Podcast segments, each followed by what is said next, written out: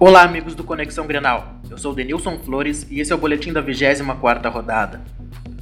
O Inter não conseguiu a segunda vitória consecutiva e acabou perdendo por 2 a 1 para o Atlético Paranaense.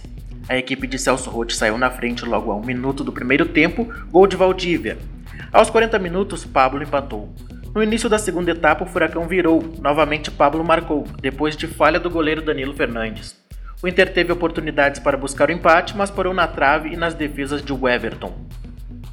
O Grêmio recebeu o líder Palmeiras na arena e não saiu do empate de 0 a 0.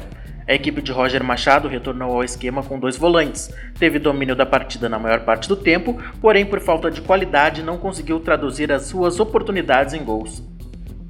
Ainda nesta segunda-feira acontece o confronto entre Fluminense e Atlético Mineiro.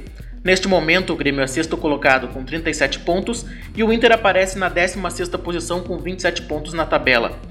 Na quarta-feira, às 21 horas, o tricolor enfrenta a Ponte Preta no Moisés Lucarelli e o Colorado recebe no Beira-Rio o Vitória, às 21 horas de quinta-feira. Para o Conexão Grenal, Denilson Flores.